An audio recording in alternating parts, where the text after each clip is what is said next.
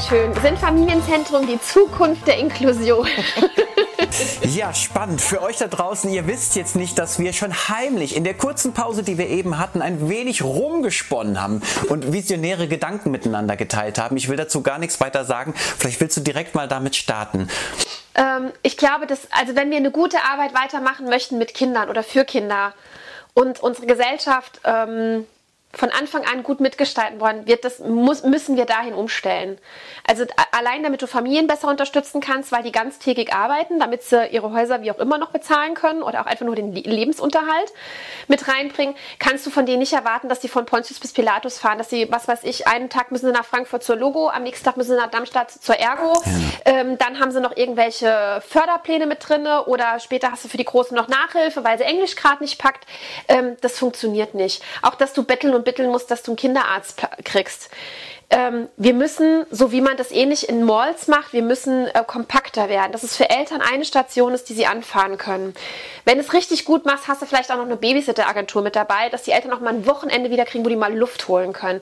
Ähm, und multiprofessionelle Teams, da wird die Zukunft hingehen. Und das bedeutet für mich aber nicht, wir holen einen Schreiner rein, der mit den Kindern mal ein bisschen am Holz arbeiten kann, sondern dass wir Menschen reinholen, die einfach Kinder unterstützen können in ihrem Sein. Also einen Ergotherapeuten, einen Lokopäden, äh, einen Psychomotoriker mit drin hast, dass du denen diese Möglichkeiten gibst, dass sie mit dem Lebensalltag gut gestaltet bekommen, ähm, dass du einen Kindertherapeuten mit drin hast oder auch einen Familientherapeuten, weil ganz, ganz viele ja. Eltern oder Familien ja. haben unheimlich hohe Päckchen zu tragen und die sind sind unheimlich belastet. Und ich glaube auch, wenn man das wirklich mal untersuchen würde, wären wir kostengünstiger, wenn wir diese Zentren aufbauen würden, als wenn wir ja. später irgendwelche Interventionsmaßnahmen etablieren, Jugendliche von der Straße holen, weil sie kriminell geworden sind, weil sie die Basis nicht gehabt haben.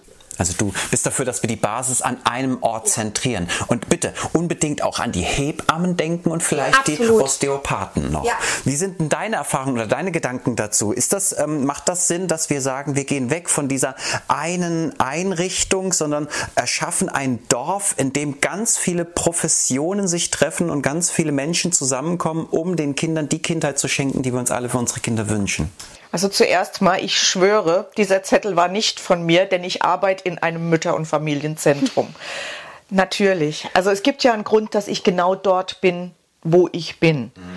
Ja, ich habe mir das ähm, exakt aus diesen Gründen so ausgesucht, weil ich gesagt habe, da ist diese Infrastruktur und da kann ich das, was ich mitbringe, alles positionieren. Das war zuerst mal so mein Gedanke, nicht mal der Gedanke, was bietet dieses Mütter- und Familienzentrum fürs Gemeinwohl, sondern wo kann ich mich überall einbringen.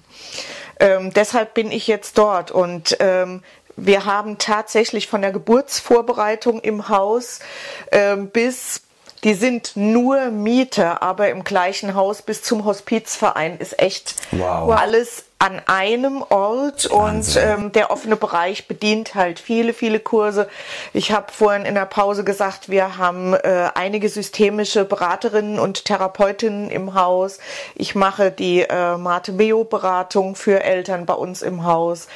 Ähm, und ich finde, da trifft's wieder das Wort Ganzheitlichkeit. Mhm. Ja, mhm. wenn wir den Menschen ganzheitlich betrachten, müssen wir Strukturen schaffen, die Menschen ganzheitlich abholen, egal in welcher Phase und mit welchem Bedürfnis die gerade sind. Und wenn wir es vor Ort nicht anbieten können, müssen wir wenigstens die Adressen haben und sagen, dann können sie sich hierhin wenden oder dahin oder dorthin. Also ein großes Beratungsangebot, mhm. das auch dabei ist. Ja, und ich glaube tatsächlich, das sollte die Zukunft Zukunft sein. Ich weiß aus einem ganz anderen Landkreis, dass da der ganz große Wunsch ist, ein Familienzentrum zu gründen und dass da auch ein Kindergarten gefragt wurde, macht ihr das mal? Und der Kindergarten hat gesagt, oh, lass uns erst mal gucken, was müssen wir denn da bringen? Was müssen wir denn da können. Also ich wäre wahrscheinlich, wenn ich dort die Leitung gewesen wäre, völlig naiv da reingestolpert und hätte gesagt, ja, mach komm, weil ich einfach den Gedanken so toll finde, mhm. dass man ganz viele Sachen dort platziert an einem Ort. Wow. Das heißt aber Personal, das mhm. heißt Räumlichkeiten, das heißt, was brauchen wir noch? Erreichbarkeit das kostet eben wieder. Aber genau wie du sagst, man müsste mal in die Zukunft rechnen, wie viel könnte man jetzt retten und Gutes tun, was man äh, nachher dann nicht finanzieren muss, weil es eben ganz am Anfang noch nicht klappte. Ja. Also was Krankenkassen an Geld sparen würden, was Ärzte an Zeitkontingent ja. sparen würden, was wir später auch, ähm, gerade bei Jugendlichen, auch was den Kriminalitätsfaktor angeht, ersparen würden. Ganz, ganz viele Jugendliche, ich möchte jetzt noch nicht mal sagen, dass sie falsch erzogen worden sind, die sind abgebogen, weil die einfach ins, den Weg im System nicht gefunden haben. Ja. Und hätte man denen eine andere Unterstützung vielleicht mitgegeben, jetzt bestimmt nicht alle, aber viele, und hätte ihnen einen Anker, eine Basis ermöglicht, dass die irgendwo andocken konnten, dass die sicher sind, weil nicht jedes Kind ist, wissen wir ja auch, sicher gebunden von zu Hause. Ähm, du kannst das aber kompensieren und auffangen, wenn du dafür den Rahmen bietest. Und damit würden wir viel, viel mehr Geld einfach sparen. Und wir würden noch eine ganz wichtige Sache schaffen, nämlich wir könnten damit ähm, wir, wir könnten es schaffen, dass wir weniger Konflikte haben. Denn Christine hat das schon gesagt, wenn wir diese Leute zusammenbringen, dann entsteht daraus ein Vertrauensverhältnis. Und Vertrauen ist mit die Grundsubstanz, äh, das Grundgewürz, das wir brauchen, um äh, eine konfliktfreie, eine gewaltfreie äh, Kommunikation aufzubauen. Und in einem solchen Zentrum können wir einfach viel mehr und viel schneller an den Austausch gehen, sind dadurch viel schneller und viel näher an den Bedürfnissen und der Entwicklung der Kinder. Und das wäre ein Riesengeschenk für alle, nicht nur finanziell, sondern vor allen Dingen auch sozial. Ich sehe, wir haben in unserer Schüssel noch drei Zettel. Und deswegen freue ich mich jetzt, wenn Dorothee vielleicht noch mal einen Zettel zieht und uns was vorliest.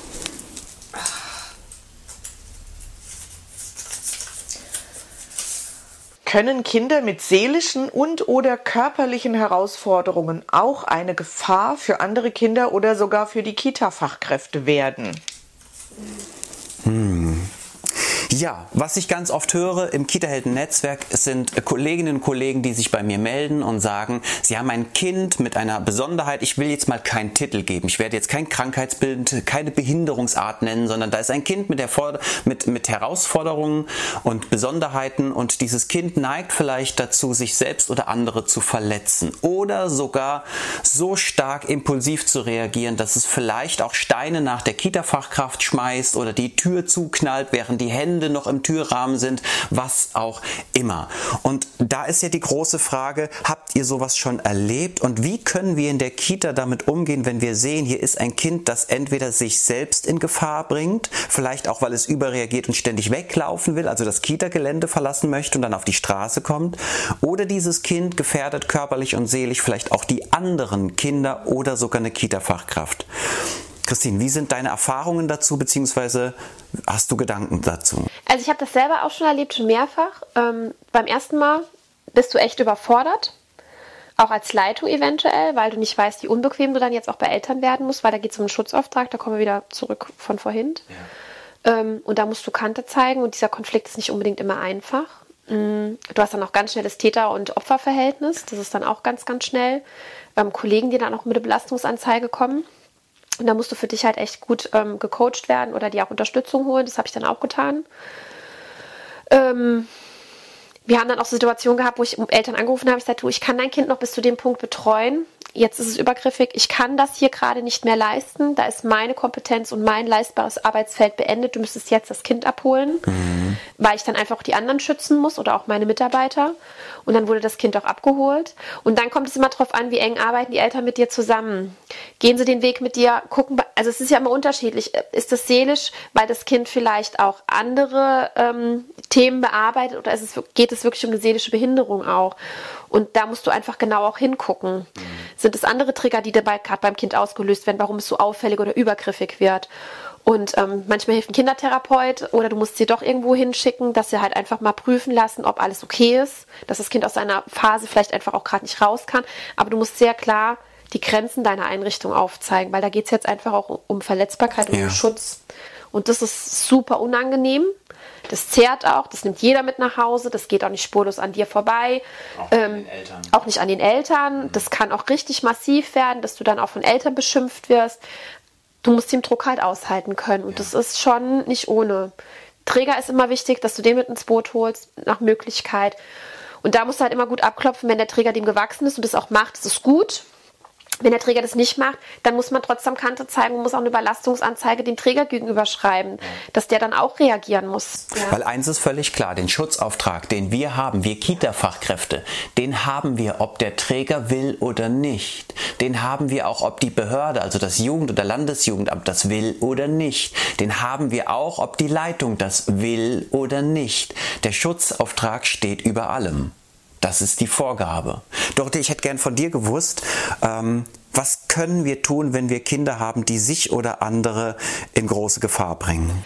Also ich sehe da ähm, einen Unterschied in den Kindern. Ich muss jetzt leider eine Diskriminierung machen, denn ein Kind, das mit eindeutigem Inklusionsbedarf vom Jugendamt oder mhm. der Eingliederungshilfe äh, mir geschickt wird, das ist da vielleicht noch mal ein bisschen anders zu handeln als ein Kind, das ein Kita-Kind ist, und einfach auffällig und übergriffig und gewalttätig wird. Ähm, da habe ich gute Erfahrungen gemacht, auch mit diesen ganz engmaschigen ähm, Elterngesprächen, dass man den Eltern was anbietet, äh, wie kann ich ihnen zeigen, wie wir hier ihr Kind positiv verstärken und ich würde ihnen gerne was mitgeben, ein Übergabeheft führen für die Dokumentation und solche Dinge waren da schon sehr, sehr hilfreich. Ähm, wenn das ein Kind ist, wo du wirklich den eindeutigen Auftrag vom Jugendamt hast, dieses Kind mit erhöhten Stundenbedarf und mit äh, besserer finanzieller Ausstattung zu begleiten, kann es manchmal tatsächlich so sein, das habe ich schon erlebt, dass das Kind eingeschränkt wird im Besuch des Kindergartens. Also es gibt ein Kind, das durfte nur kommen, wenn ich da war oder einer der Erziehungsberechtigten. Ah, das heißt, da sind Bedingungen dran. Mhm, richtig. Ja. Das Jugendamt hat dann quasi die Bedingung gestellt, dass das Kind nicht mehr alleine in ja. die Gruppen gelassen wird, sondern nur unter Begleitung Erwachsener. Das heißt, wenn ich krank war und keiner der Erziehungsberechtigten konnte, dann konnte das Kind eben nicht kommen. Das Ziel war dabei aber, zu Hause sichtbar zu machen, was los ist. Denn da herrschte eine sehr große Blauäugigkeit dem Kind gegenüber, beziehungsweise den kindlichen Bedürfnissen gegenüber. Mhm. Und auch ein Jugendamt braucht einfach eine klare Dokumentation, um eingreifen zu können. Darf ich dich dazu was fragen? Ja. Das brennt mir gerade total auf dem Herzen. Ähm, hast du es schon erlebt, dass Kita-Fachkräfte sagen, dieses Kind kann auf keinen Fall in einer Kita betreut und begleitet und unterstützt werden, weil es sich oder andere in Gefahr bringt. Und dann hat jemand anderes, wer auch immer, gesagt, ich glaube, es liegt nicht an dem Kind, ich glaube, es liegt dann eher daran, wie ihr mit dem Kind umgeht. Hast du solche Konflikte schon nee. kennengelernt? Nein. Hast du schon mal solche Konflikte ich habe kennengelernt? von Eltern zu hören bekommen. Okay. Von besagter Familie. Das würde nicht an sonst was liegen, sondern an uns. Okay. Mir war das nur nochmal wichtig, ähm, dass ich das gerade loswerde und mit euch teile, weil ich das leider auch schon öfters äh, gehört habe und auch gesehen und auch selbst schon erfahren habe, dass es manchmal eine Diskrepanz gibt zwischen dem, was das Kind braucht und ob wir, die wir dem Kind alle eigentlich was Gutes tun wollen, wirklich auch der gegebenen Fachkraft, die das Kind tagtäglich beobachtet und kennt, auch wirklich das Vertrauen schenken, dass sie weiß, wann wir vielleicht hier einen anderen Weg gehen müssen. Also du darfst ja, das ist ja das Problem, du kannst ja nicht so einfach einen Kita-Platz kündigen. Die haben ja immer noch ein Recht auf einen Kita-Platz bei uns in Rheinland-Pfalz jedenfalls. Ähm, aber du kannst dann Zeiten reduzieren. Dann fällt halt der Ganztagsplatz weg. Das geht dann gehst du runter auf die sieben Stunden, weil du einfach sagst, dann verkürzt du das Setting, weil du dem dann eher gerecht wirst. Und du musst den Druck halt dann bei, wenn es von Elternseite kommt, den Druck halt leider bei der Elternseite dann dementsprechend aufbauen. Und dann gab es halt alle fünf oder sechs Wochen Gespräche. Und das ist super anstrengend. Und da musst du auch immer wieder versuchen zu spiegeln, ihr macht auch euer Kind gerade zum Täter, ihr lasst es auch da drinne. Ähm, hm, das ist das Thema, was wir heute schon mal hatten. Ne? Christine, magst du noch den vorletzten Zettel ziehen? Ja. Kinder mit besonderen Bedürfnissen brauchen nicht nur Menschen mit besonderen professionellen Fähigkeiten, sondern auch mit besonders sozialen Kompetenzen. Ah. ich ich sage jetzt mal nicht, was ich darin gehört habe, als mir das entgegengeschwappt ist, sondern ich lasse jetzt einfach mal einen von euch anfangen. Wer will mal beginnen von euch beiden dazu? Was vielleicht, was ihr darunter versteht auch? Darf ich? Hm? Ähm, ich sehe das immer ein bisschen kritisch weil besondere Kompetenzen, wer, wer, wer sagt, dass die besonders sind? Also jede Erzieherin, wenn du sie fragst, ähm, kann die dir 100 Kompetenzen mit erklären, die sie hat. Und ähm, wir haben es auch vorhin in der Pause ganz schön besprochen. Es gibt leider auch in unserem Berufsfeld immer wieder Menschen, die sich über die Kinder therapieren, statt einfach zu einem Arzt zu gehen, wo, wo sie vielleicht besser betreut werden würden ähm, und da ihre blinden Flecken bearbeiten. Und das geht einfach nicht. Also ich denke, das erste Wichtigste ist, dass wir Pädagogen anfangen, selber Biografiearbeit zu leisten, dass wir uns gut coachen lassen, dass wir auch Supervision ins Haus holen, dass die regelmäßig stattfinden, dass du Kinder mit besonderen Bedürfnissen dann dort besprichst, damit man im Team die Kompetenzen entwickeln kann und nicht bei einzelnen Kollegen andocken lässt. Weil was passiert denn mit dem Kind, wenn diese Kollegin mit der ach so besonderen Kompetenz nicht da ist? Dann hat er einen schlechten Tag oder wie sieht es aus? Mhm. Also ich finde, du brauchst ein anderes Setting. Ähm, diese Aussage finde ich fehlerhaft. Und wenn wir mit der Einstellung dran gehen, dann sind wir genauso wie vorhin. Meine besondere Kompetenz ist, ich arbeite nur mit Mädchen. Die Jungs haben halt gelitten. Also das Ach, geht spannend. nicht. So hast du das verstanden. Okay, bevor ich jetzt was dazu sagen werde, wie ich es verstanden habe und wie ich es aus dem Kontext auch der betreffenden Leute rausgenommen habe, frage ich dich mal, was hast du jetzt darin gehört und wie denkst du darüber? Ja, ich habe mich gerade gefragt, was sollen das denn für besondere Kompetenzen sein? Also äh, wahrscheinlich genau die gleiche Richtung wie du. Was muss jemand oder was, was denkt die fragestellende Person? Was sollte man denn da für Kompetenzen haben, die über ähm, das alles, was wir mitbringen, um mit Menschen zu arbeiten, rausgeht? Dann frage ich wieder, wo ist der Unterschied zwischen Mensch und Mensch? Oh, jetzt wird's spannend. Pass auf. Ich würze das jetzt mal mit meinen Gedanken und ihr sagt einfach nochmal, äh, was ihr davon haltet, beziehungsweise wie ihr darüber denkt. Ich gehe jetzt mal davon aus. Ich höre, da ist jetzt jemand, der hat fachliche Kompetenzen. Vielleicht auch fachliche Kompetenzen im Bereich der Inklusion. Also nochmal besondere Fähigkeiten durch äh, Krankheitsbilder, durch äh, verschiedene Verläufe, wenn ne, von verschiedenen Arten, also was auch immer wir jetzt, ne, da bin ich jetzt nicht der, der Meister drin, aber es gibt sicherlich Leute, die haben sich da auf eine Expertise hochgeschraubt. Jenseits dieser fachlichen Kompetenz gibt es da nicht auch eine soziale Kompetenz? Also wie zum Beispiel die Fähigkeit zu haben, geduldig zu sein, nachsichtig zu sein, wohlwollend mit Eltern in deren herausfordernden Situation zu sein. Ich glaube nämlich, nicht nur ich glaube, ich weiß es, ich habe viele Kollegen erlebt, die waren fachlich sehr gut aufgestellt, aber es fehlte ihnen an Social Skills. Und da sind wir aber genau bei Da wollte ich mal fragen, wie ihr darüber denkt. Weißt du, da sind wir genau bei dem Punkt, den ich vorhin gerade genannt habe. Du brauchst eine Supervision. Da muss im Team gut gearbeitet werden, damit du gucken kannst, dass du deine Social Skills aufbaust. Und dann sollten das hausinterne Regeln oder, oder ähm, wie sagt man, Prinzipien sein, mit denen du dann auch arbeitest. So gehen wir hier mit Kindern um. Also wir arbeiten jetzt gerade bei uns aktuell wieder ähm, die Definition unserer, äh, unserer Definition von ähm, Partizipation nur weil es irgendwo steht, heißt es ja noch lange nicht, dass es unsere Art von Partizipation ist. Ja. Also wird es erarbeitet. Und das finde ich, müsstest du in dem Bereich dann auch mal. Also eine meiner besten Freundinnen arbeitet im integrativen Bereich. Die hat eine Fördergruppe und die hat ein ganz kleines Setting. Da sag ich immer, du, das, was du da machst, das bewundere ich, ähm, weil sie einfach schon im, durch das Arbeitsfeld andere Fähig Fertigkeiten natürlich erworben hat. Wenn ich aber da arbeiten will, dann muss ich mir die auch aneignen. Und dann muss ich gucken, dass ich mich ein Stück weit an das Hausprinzip anpasse. Ja. Und das ist das, ähm, da kommen wir auch wieder zur Biografiearbeit und wie ich mich aufstelle im Team. Und wenn ich merke, es passt nicht, dann muss ich gehen.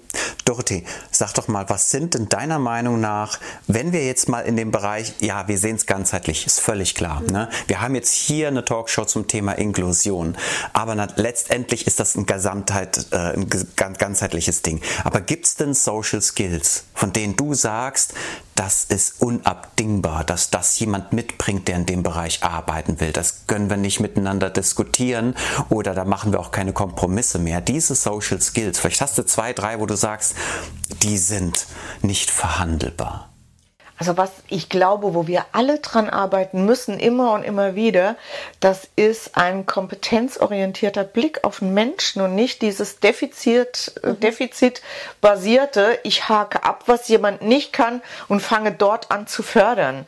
Das, äh, wer, wer möchte das denn? Egal in welchem Bereich. Also wir gehen davon aus, wie Freud das damals getan hat, mit dir stimmt was nicht. Du bist ein reiner Fehler und wir müssen nur noch nach dem gucken, äh, was, wie wir den Fehler wieder äh, beheben können, sondern Du sagst es wie Maria Arzt ja auch. Wir gucken nach dem, was schon gut läuft.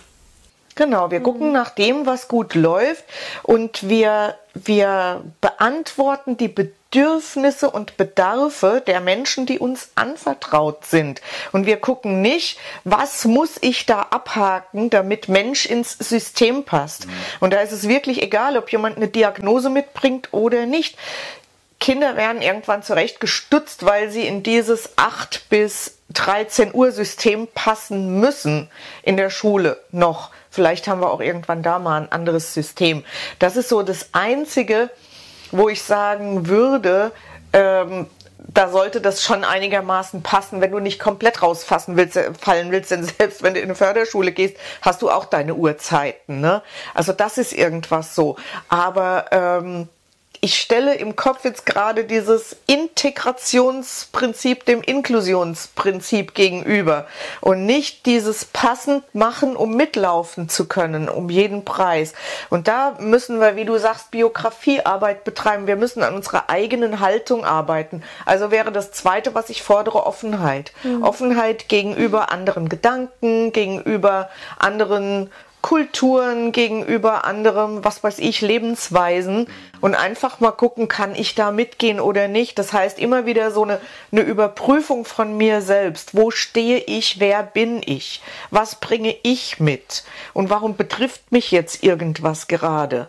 Hat das mit dem anderen zu tun oder hat das mit mir zu tun? Bin ich wieder bei der GfK? Ne? Also wir, wir, wir umkreisen, glaube ich, permanent so dieselben Themen, egal ob das jetzt ein Bereich mit oder ohne Diagnose ist.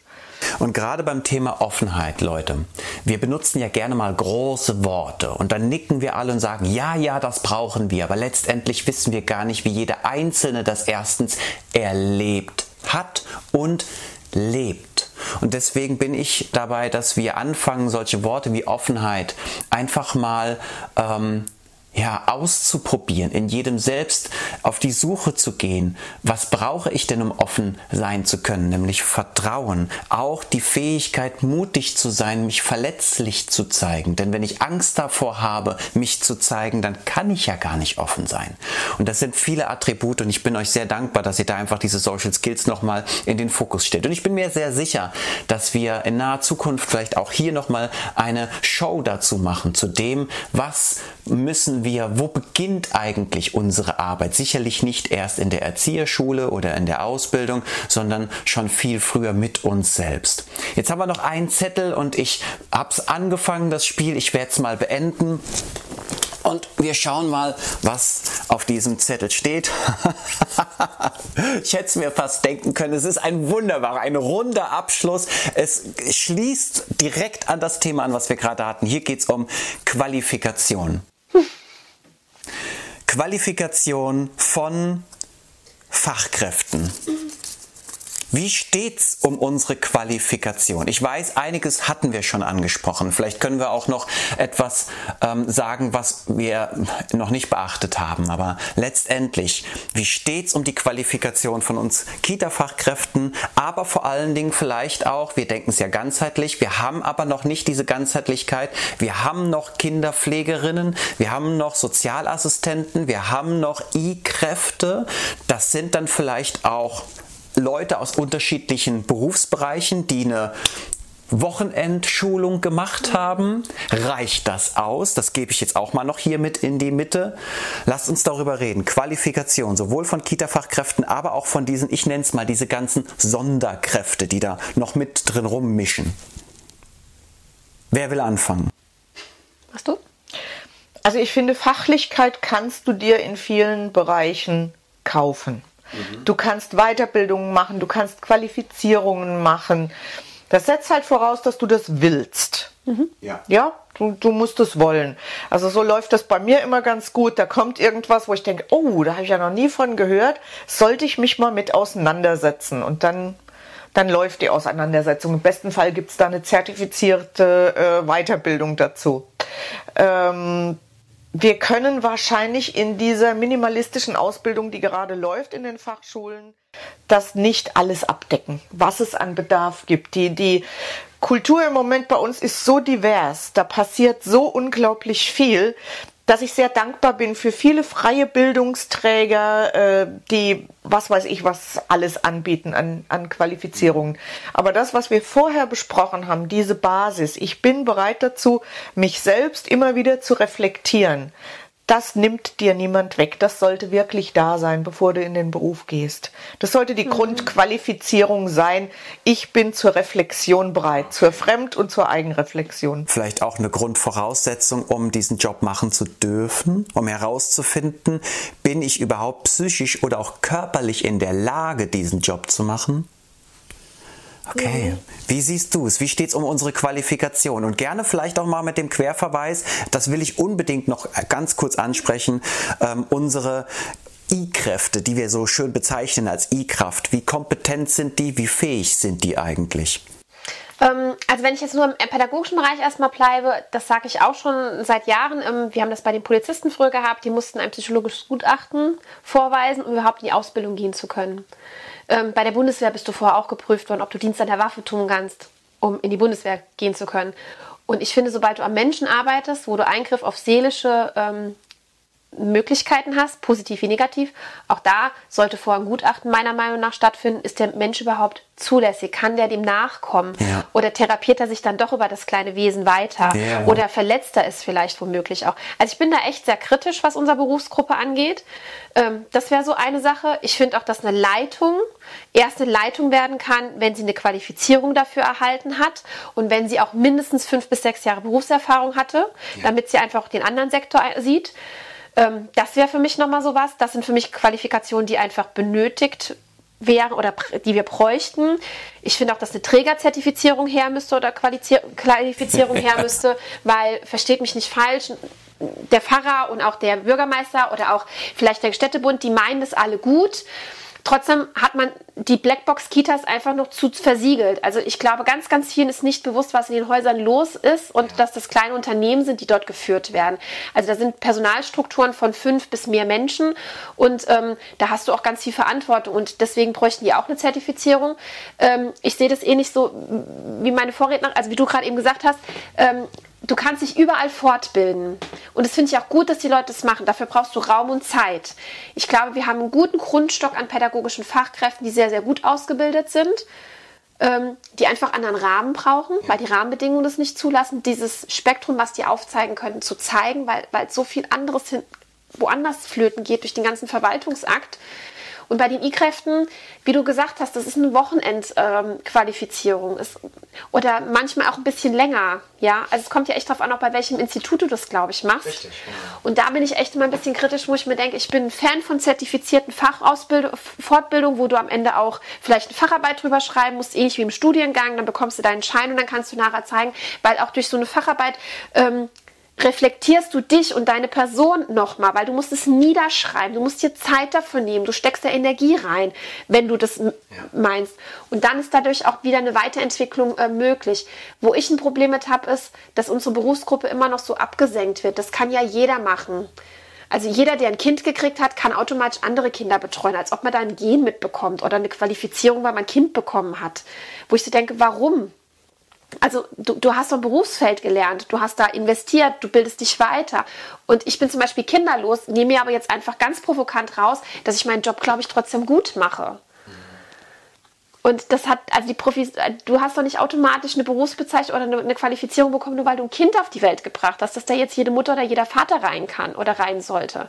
Also nur weil ich jetzt, was weiß ich, gestern Abend irgendeine ähm, eine, eine Krimishow gesehen habe, bin ich nächste Woche auch nicht Detective und arbeite dann bei der, bei der Polizei oder so, ja. Und das sind so Dinge, wo ich manchmal denke, warum nimmt man sich das raus, obwohl wir mit dem Wertvollsten in unserer Gesellschaft arbeiten? Ja.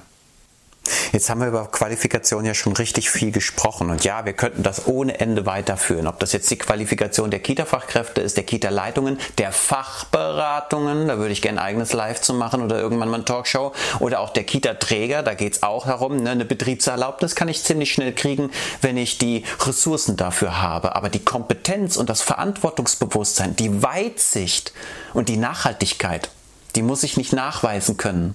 Und außerdem fluktuieren die Leute in den Verwaltungen. Ne? Einmal macht's der, einmal ist der der Ansprechpartner, aber auch da wurde nie nachgewiesen, macht er das mit Passion, macht er das mit Fachkenntnis, weil wenn schon Leute Entscheidungen treffen dürfen und auch werden, dann sollten diese Entscheidungsträger auch kompetent sein, diese Entscheidung treffen zu können.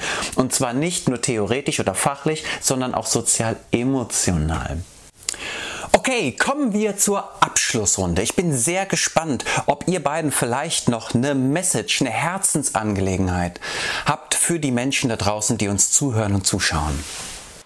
Also was ich halt einfach wichtig finde, und das wäre so die Message an unsere Berufsgruppe, ähm, zeigt Gesicht und macht den Mund auf. Sorgt dafür, dass ihr gute Rahmenbedingungen kriegt. Setzt euch dafür ein, weil dann funktioniert auch Inklusion in der Kita. Und dann kriegen wir auch alles andere hin. Aber wir brauchen einfach Menschen, die mittlerweile sich dafür einsetzen und nicht alles hinnehmen. Ich reflektiere mich und da auch immer wieder. Ja. Kurz, knapp und sehr konkret. Ich danke dir. Dorothee, hast du noch eine Nachricht an die Welt da draußen?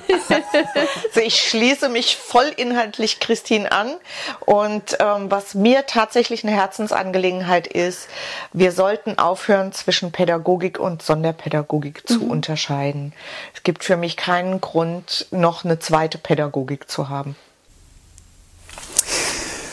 So Leute da draußen, es ist soweit. Wir sind am Ende angelangt, wir haben die Zettel alle gezogen und wir sind nicht fertig mit dem Thema. Im Gegenteil, wir haben erst angefangen. Wir haben einige Sachen nur mal ganz kurz angetriggert ähm, und geöffnet. Jetzt ist es eure Aufgabe, gemeinsam mit uns und der Welt da draußen in den Austausch zu gehen.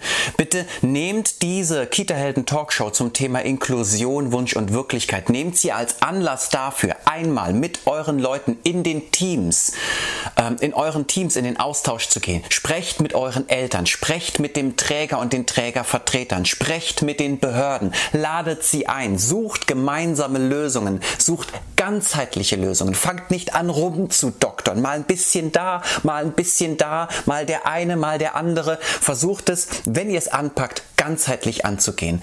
Kommentiert, teilt das Video, denn wir haben eine Mission. Wir wollen gemeinsam die Kita-Welt verändern. Wir wollen den Kindern die Kindheit gewährleisten, die Kindheit schenken, die wir uns alle für unsere Kinder wünschen. Das ist unsere, und ich glaube, hier spreche ich in unserem gesamten Namen, das ist unsere Mission, unsere Idee vom Leben, das ganzheitlich zu sehen, offen, aufrichtig miteinander zu sein und vor allen Dingen, wenn wir jetzt in den Dialog, in den Austausch gehen, immer respektvoll und wertschätzend zu bleiben. Vielen Dank dafür, dass ihr mit am Start, seid. Vielen Dank dafür, dass ihr meine Gäste hier wart und hoffentlich bald wieder seid. Vielleicht dann nochmal zu einem anderen Thema. Ich danke euch für euer Vertrauen mir und uns gegenüber dafür, dass ihr euch aufrichtig gezeigt habt und dieses Thema angepackt habt und auch die unbequemen Seiten des Themas mal zur Sprache gepackt habt. Das war mir, das ist, bedeutet mir sehr, sehr viel. Vielen Dank euch. Vielen Dank euch da draußen. Macht's gut und bis bald. Ciao.